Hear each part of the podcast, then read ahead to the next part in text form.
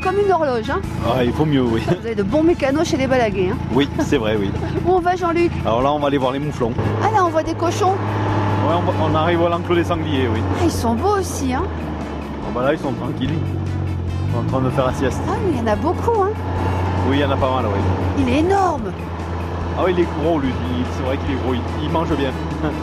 C'est vous qui les nourrissez Alors oui, oui, pareil, euh, tous les animaux, en fait, on est, on est trois soigneurs et euh, donc euh, à tour de rôle, on les, on les nourrit.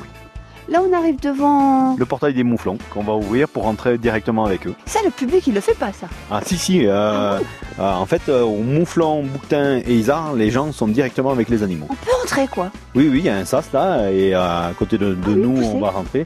Et en fait, euh, les gens rentrent et sont directement avec les animaux. Bonjour, ma puce. Bonjour, Comment tu t'appelles Ambre. Ça change de tout le monde qu'il y a sur les pistes ici. hein. Oui, si. C'est le calme total. C'est vraiment agréable, le silence.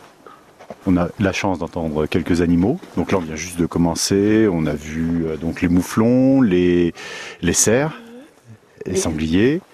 Et ensuite, ben, on va descendre euh, progressivement pour voir. euh, il doit y avoir des ours également en enclos, des loups. Et Puis on a l'impression d'être vraiment en proximité de l'animal, il n'y a pas de grillage. Ici, oui. Je pense qu'en contrebas avec les ours et les loups, ça va être différent. Non, non, c'est ah, c'est comme ça pour les ours et les loups, hein, pareil, un petit- une petite corde. hein. Mais euh, euh, suivant l'heure, oui, c'est uniquement pour les nourrir après. Je voulais lui faire peur. C'est c'est vrai ce que disait la, la jeune fille et son papa. On est au calme ici, on, se cro- on est en pleine nature. ah ben là, oui, on est en plein milieu de la forêt et c'est vrai qu'on est un peu éloigné de tout, donc on n'a pas trop les bruits extérieurs, que ce soit des voitures et tout. Donc c'est vrai que c'est sympa, quoi. Vous arrivez d'où De Nantes, la région nantaise. Ah oui, ça vous change. Ah Oui, effectivement. Beaucoup plus de neige. Oui, si. Tu te verrais bien vivre ici au milieu des mouflons. Bah oui. Le monsieur là-bas, c'est le directeur du parc. Si vous avez des questions, si tu as des questions à lui poser. Combien il y a de mouflons Alors là, il y en a 39. D'où ils viennent Alors, euh, ils viennent tous euh, d'autres parcs.